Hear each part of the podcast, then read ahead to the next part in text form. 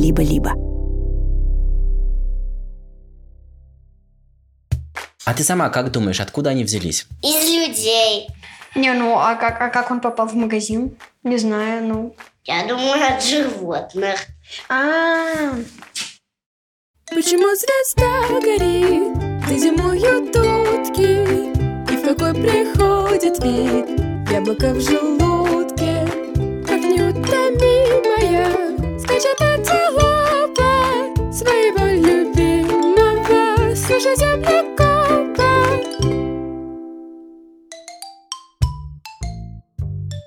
Всем привет! Вы слушаете научный подкаст «Полтора землекопа». И я, ваш землекоп, Илья Колмановский, отвечаю на вопросы землекопчиков. То есть на ваши вопросы.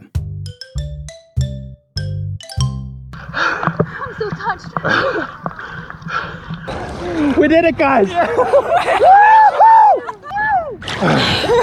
I'm smiling, I'm not crying.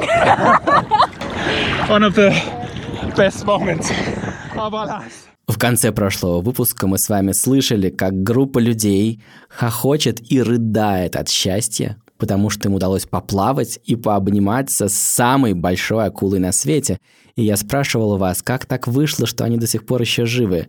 И, конечно же, это была китовая акула. Это самая большая рыба на свете. И у нее вообще нет зубов. Она очень мирная и дружелюбная. Она весит 19 тонн, это как 40 белых акул. Или, если хотите, это как 60 коней. Или, или вот, я знаю, э, мне очень нравится мерить акул в унитазах. Это как 1200 унитазов. Унитазы такие блестящие, потому что они эмалированные. И акулы тоже очень классно блестят, потому что их чешуйки покрыты каждая эмалью, как зубы. В общем, это самая большая рыба на планете. И очень прожорливая китовая акула ни за кем не охотится, никого не хватает, но она процеживает через свою глотку, через свои жабры 32 ванны воды в час и нацеживает из этой воды килограммы и килограммы планктона. В общем, ей хватает. Разговор сегодня у нас будет вот какой. Вот вы, вы, дорогие землекопчики, как вы появились на свет? Вы родились у мамы. Цыпленок вылупился из яйца, которое снесла курица. Лосось, рыба, которую мы иногда обсуждаем, вылупился из икринки. И так все организмы. Бабочки появляются из коконов, которые закуклилась гусеница. Подсолнух вырастает из семечка, которое упало в землю, или которое, может быть, кто-то посадил. Но вообще на нашей планете очень много живых существ, про которых на первый взгляд совершенно непонятно, откуда они берутся. И вот такой первый вопрос пришел мне из Люксембурга. Привет, я Роберт, мне 11 лет, я живу в Люксембурге.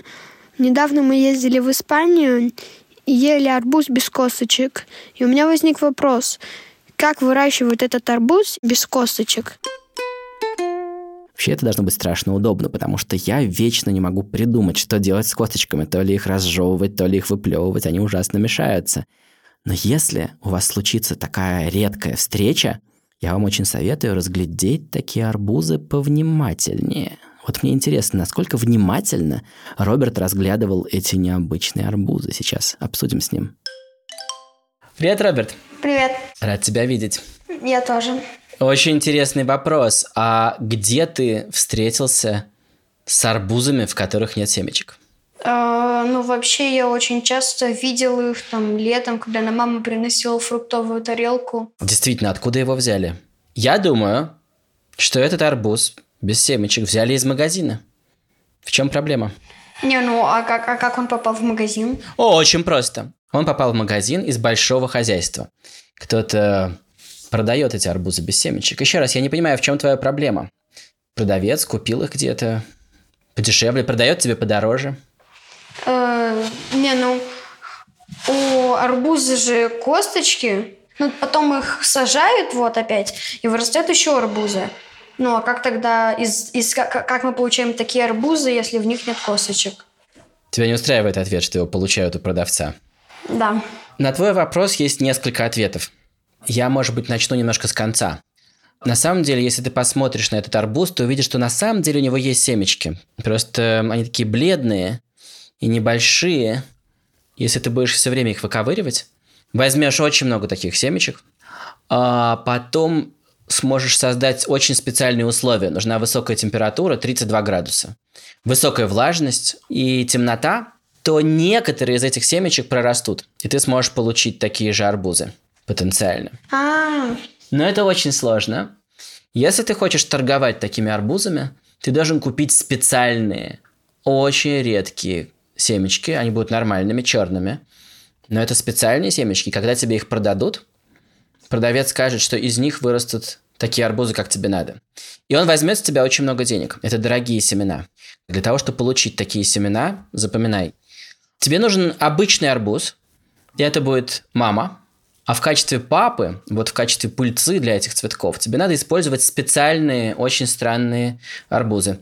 Они на первый взгляд совершенно обычные, семечки у них обычные, все у них обычные. Но при скрещивании с ними получаются арбузы без семечек.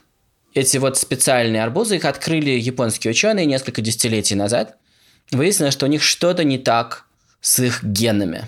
Это примерно, как если бы ты взял лошадь и скрестил бы ее со слом. Ты знаешь, что получится? Эта лошадь родит... Кого она родит, ты знаешь? а, ну, не знаю, ну, никого. Не-не, она родит мула. Это такое специальное животное. Оно немножко похоже на ослика. Оно очень выносливое, но оно не умеет размножаться. И вот э, с арбузами такая история. Если взять обычный арбуз в качестве мамы, но взять пыльцу вот так, у такого странного арбуза, получишь семена, из которых можно вырастить бессемечковые арбузы. Мулов. Вопрос, Роберт. Нет ли у тебя идей, как можно было бы удешевить этот процесс? Ну, я даже не знаю, может быть... Ну, если покупать не сразу, ну, покупать два вида семечек, Выращивать два вида арбузов, их Вот, скрещивать, да. так получается семена. Это уже веселее будет, действительно. Но есть другой способ, Роберт. Э, Вспомни два вида растений, которые совершенно без семечек, совершенно без косточек, которые ты все время ешь. Гораздо чаще, чем арбуз без семечек. В каких э, фруктах нету семечек? Сейчас я скажу, и ты упадешь со стула. Нет, ты сделаешь другую вещь. Ты хлопнешь себя ладонью по лбу. Вот что произойдет. Окей, называю. окей. Итак, первое растение – это виноград, кишмиш. А, И их куча сортов. Да. Другое растение, может быть, попытаешься вспомнить? ну, Это банан! а, Все, пора бить себя ладонью по лбу. Пора, только не слишком сильно. О, это было очень ласково, я даже не услышал звуком. Окей. Где семечки у банана? На самом деле, если вы все погуглите, вы увидите, как выглядят дикие бананы, у которых есть косточки. Но это дикие бананы. А те бананы, которые мы едим, они относятся к сорту Кавендиш. Этот сорт был выведен очень давно. Его размножают гораздо проще. Просто разрубают на куски пальму, разрубают на куски виноградную лозу и просто проращивают. Если ты отломишь веточку от какого-нибудь дерева, ты можешь вырастить заново такое же дерево. Или есть еще более хитрый способ, лабораторный. Берут банановый лист получают из него тысячи и тысячи кусочков, таких комочков, клеток, и из этих клеток проращивают потом новые-новые пальмы. круто. Это если хотят получить сразу тысячи пальм. Это очень просто. Почему-то с этим арбузом это пока что не налажено. Я видел парочку исследований, где ученые пытаются наладить проращивание арбуза из кусков растения, и пока что там все не очень получается. Но если коротко, любой арбуз появляется из арбуза. Другого способа нет. Круто. Такая история. Да. Ну хорошо. Спасибо, звони нам еще. Спасибо. До свидания. Счастливо.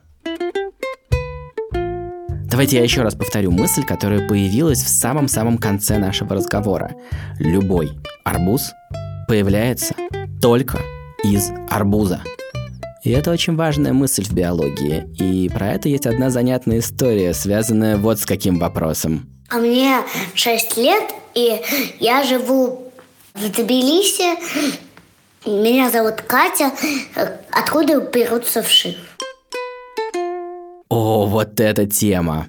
Если вам повезло, и вы никогда не сталкивались с этими вредными существами, я сейчас объясню. Вши – это такие паразиты, которые любят селиться в волосах, и голова от них ужасно чешется. Действительно, Откуда они берутся? Привет! Привет. Как дела? Хорошо. Рассказывай про вшей, что у тебя случилось? У меня они были вши. Так, Так, и что, все чесалось? Не все, но многое. И как ты от них избавилась? Ну, мы мыли голову и масло это мазали, и все. О, я очень тебе сочувствую. Все такие красивые длинные-длинные волосы. Наверное, сложно было их полностью вычесать. А, Катя, Кать, Что? а ты сама как думаешь, откуда они взялись? Я думаю, от животных. М, я думаю, ты получила их от других Из людей. людей. От тех людей, у которых были эти вши. Э, Может быть, э, ты соприкоснулась с волосами с чьей-то чужой одеждой, чужой шапкой где-нибудь в школе. Такое бывает. Я не в школе сейчас. Да, но я имею в виду тогда, когда ты их заполучила. Может быть, ты ходила на какую-то тусовку. Или, может быть, ты полежала на каком-нибудь диване, на котором лежал другой человек, у которого были вши. И ты знаешь, какая вещь? Вши действительно же очень маленькие. Да. И еще более маленькие, незаметные личинки вшей. Они называются гниды. Да, они белые только. Они приклеиваются таким очень крутым клеем к волосам, и они почти незаметные. И из-за того, что их так трудно разглядеть, ученые долгое время вообще не понимали, откуда берутся вши. И вот в какой-то момент в древности ученые, знаешь, что решили? Что? Что вши прямо появляются из тела человека. Они заводятся в теле, когда есть грязь. И они из грязи как бы сами появляются. Что ты думаешь про эту идею? Может быть. Я думаю, что это полная чушь. Просто полная. Потому что все живое может появиться только из такого же живого. Жирафы рождаются у жирафов, землекопы рождаются у землекопов, люди рождаются у людей, муравьи рождаются у муравьев. Мгм. И вши могут появиться только из одного места. Вши могут появиться только от вшей. У каждой вши была мама вож и папа вож. Да. И они встретились и отложили яйца, и из яиц появились личинки, гниды. Да, да. И по-другому быть не может. Нет никакого живого существа, которое появлялось бы из неживого. Понимаешь? А мы живые. Мы живые. Мы появились из кого? Из людей. Да. Катя, ты можешь придумать хотя бы одно животное на свете, которое появилось неизвестно откуда? Которое появилось бы не от своих родителей, а само зародилось бы, например, из грязи. Вредные микробы. Они тоже получаются из других вредных микробов. У них у всех, да, есть родители, и они всегда появляются из других микробов. И это закон природы. Все живое появляется из чего-то живого. И растения. Да, и растения появляются из других растений. Иногда это полная тайна и полная загадка. Но даже если мы не знаем, откуда появилось какое-то живое существо, мы обязаны устроить расследование и узнать, откуда оно появляется. И оно обязательно, мы обязательно выясним, что оно появляется из других живых существ. Окей. Окей. А, а я первая запись или еще кто-то был? Кто-то еще был. Я целый день разговариваю с людьми из разных стран. Сначала тем, у кого было утро в начале, потом дальше, дальше, дальше, дальше. И вот, наконец, я докатился до нашего прекрасного Тбилиси. Мгм. Я тут жила. И живу, а еще э, тут родилась. Ты родилась в Грузии? Ого! Да. А я приехал только 4 месяца назад. Мне очень нравится в Грузии. Мне, если честно, тоже. Как здорово. Замечательно. Я очень надеюсь, что тебе больше не придется мучиться с этими вшами. Пускай они зарождаются на ком-нибудь еще. Хорошего тебе дня. Пока. Пока-пока. А, вот такой разговор. А последний герой нашего выпуска это тоже очень странное существо, из которого, наоборот, непонятно, что получается. И про него мы очень вовремя получили вопрос. Здравствуйте, меня зовут Елизавета, я взрослая, мне 35 лет, Я живу э, в Гринсборо, в Северной Каролине. Я хотела спросить про аксолотля. Могли бы вы про него рассказать? Спасибо большое. Ужасно славно получать вопросы вот от таких взрослых землекопчиков. И это только доказывает мысль, что настоящие землекопчики остаются землекопчиками, даже когда они взрослые. Кстати, это правда и про голых землекопов в Африке. Эти животные даже в преклонном возрасте, даже в 35 лет, очень похожи на новорожденных, они совершенно голые. Самое смешное, что ровно такая же история и с аксолотлем. Давайте расскажу, кто это такой. Это такой удивительный мексиканский головастик, который почти вымер в природе. И первые европейские ученые, которые попали в Мексику, были поражены, что там э, только в двух озерах и больше нигде водятся вот такие чудовищные головастики размером с ботинок. И они выловили шесть таких головастиков и отправили их в Париж к ученому, которого звали Дюмериль. И там эти головастики проделали самый странный трюк. Они вдруг взяли и превратились в неизвестных науке саламандр. их назвали амбистомы. А потом выяснилось вот что. Оказалось, что в природе, в Мексике, аксолотли, как правило, не превращаются в амбистом. Они остаются головастиками, и прямо как есть, вот такие головастики спариваются, откладывают икру – и из этих икринок вылупляются новые и новые аксолотли. И так по кругу. Все время. И только в особых редких случаях они теряют жабры, формируют легкие и переползают на сушу. И делаются саламандрами, амбистомами. И это удивительно. Это как если бы младенцы размножались бы и производили новых и новых младенцев и отказывались бы учиться ходить. И только в особых редких случаях вдруг вставали бы на ноги и вырастали бы здоровенными и бородатыми. И мне кажется, вот эта история отлично подводит итог нашему выпуску. Загадочные амбистомы не берутся из ниоткуда. Они получаются из аксолотлей. И это главная мысль. Все живое берется из чего-то живого. Даже если это личинка, этот проросток, этот малек, эта гусеница не похожи на то, что из них в итоге вырастает. Мне приходит очень много вопросов. Так много, что все мои разговоры с землекопчиками просто не помещаются в выпуске подкаста. А между тем, среди них много просто чудесных. Поэтому я хотел вам рассказать, что у нашего подкаста есть бонусы, которые можно послушать по подписке либо-либо плюс, прямо в приложении Apple Podcasts или в закрытом телеграм-канале. Каждый бонус — это один вопрос землекопчика и мой ответ на него. Кроме того, по той же самой подписке вы можете слушать к тому же бонусные эпизоды «Голого землекопа», моего подкаста для взрослых, а также других подкастов студии «Либо-либо». Все ссылки мы оставили в описании этого эпизода. А теперь наступило время загадки.